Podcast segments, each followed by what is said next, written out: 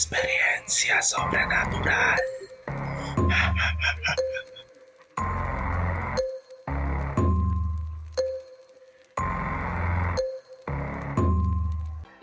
Saludos, bienvenidos a su programa Experiencia Sobrenatural una vez más con este servidor. Mi nombre es Rep y quiero darle la bienvenida. Antes que nada, como siempre, recomendándole el canal que se suscriban, den like, compartan y dejen sus opiniones en la caja de comentarios. Recuerden que si tienen una experiencia sobrenatural, no la pueden enviar al correo, el cual es experienciasobrenatural01 gmail.com. E igual seguirnos en nuestras redes sociales como Facebook, Instagram y TikTok como experiencia sobrenatural. Y pueden encontrar nuestro contenido en todas las plataformas digitales. En el día de hoy, tarde, mañana o noche en la que me escuchan, vengo a redactarle las experiencias sobrenaturales de Charlie LG. Amiga de Facebook, gracias por compartir tus experiencias sobrenaturales con nosotros y bendiciones para ti y tu familia. Las experiencias que dicen así. Le voy a platicar lo que me pasó hace un día. Vivimos en un apartamento, yo y mi pareja desde hace un mes aproximadamente. Él trabaja y llega bien tarde. Resulta que me acosté viendo un programa de televisión.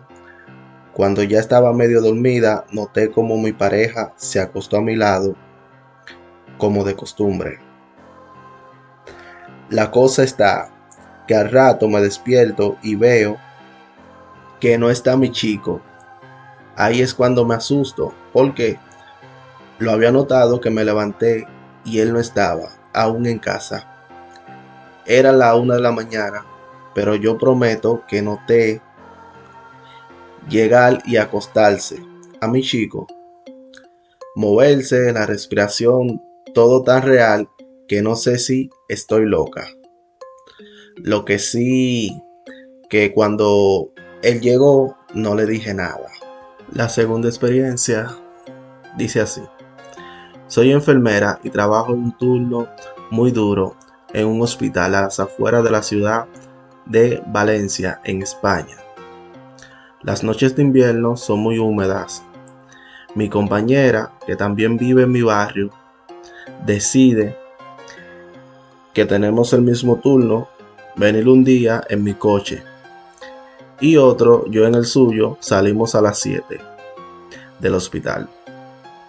Cruzamos la calle en silencio, vamos por el pueblo y todo está vacío. Salimos hacia la carretera. A casa son 20 minutos o poco más. Y ya estamos a más de la mitad. Camino subiendo la cuesta en silencio. Nos vemos a nadie. De pronto mi compañera me dice que acaba de ver algo y yo le pregunto, ¿el qué? Yo volteo y miro por el retrovisor y digo, ¿qué es eso? ¿Un niño? Dice ella, ¿cómo? Sí, un niño de unos 6 años o 7 años.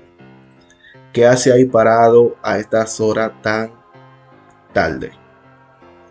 Ves Peltina y va vestido con un pantalón de pana corto una camisa, no entiendo, ahí en mitad de la carretera. ¿Qué hacemos? Mi compañera me dice, sigue, sigue conduciendo. Yo reacciono, acelero y cuando vuelvo a mirar por el espejo del retrovisor, el niño ha desaparecido. Tercera y última experiencia sobrenatural. Dice así.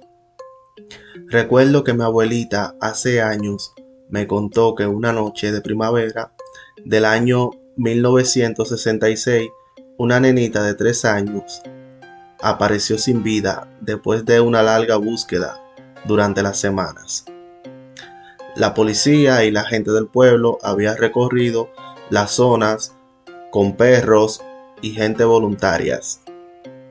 Mi abuelita tenía en ese entonces 15 años y dice que durante años estuvo escuchando el llanto de un bebé aproximadamente de esa edad, de 2 o 3 años.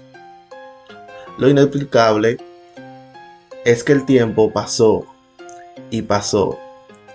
A día de hoy, más de 50 años aproximadamente, ella, sin contar la historia a nadie, solo sus papás lo habían vivido, claro, claro está, que ellos ya habían fallecido hacía años.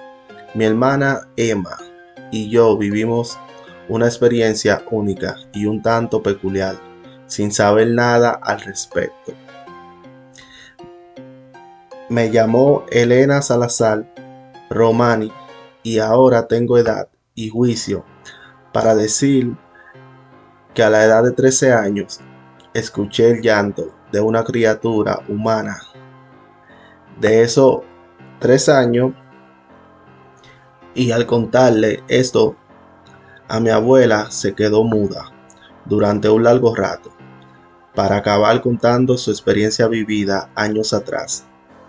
A día de hoy, mi abuela conserva el recuerdo en el periódico de la época. Wow. Y estas han sido las experiencias sobrenaturales de Charlie LG, amiga de Facebook. Gracias por compartirnos tus experiencias y gracias a tu abuelita también por su experiencia. Muchas bendiciones para ti y tu familia. Y nada, gente, ha sido todo por hoy. Muchas gracias. Gracias por la sintonía y por la atención. Y que Dios me lo bendiga siempre.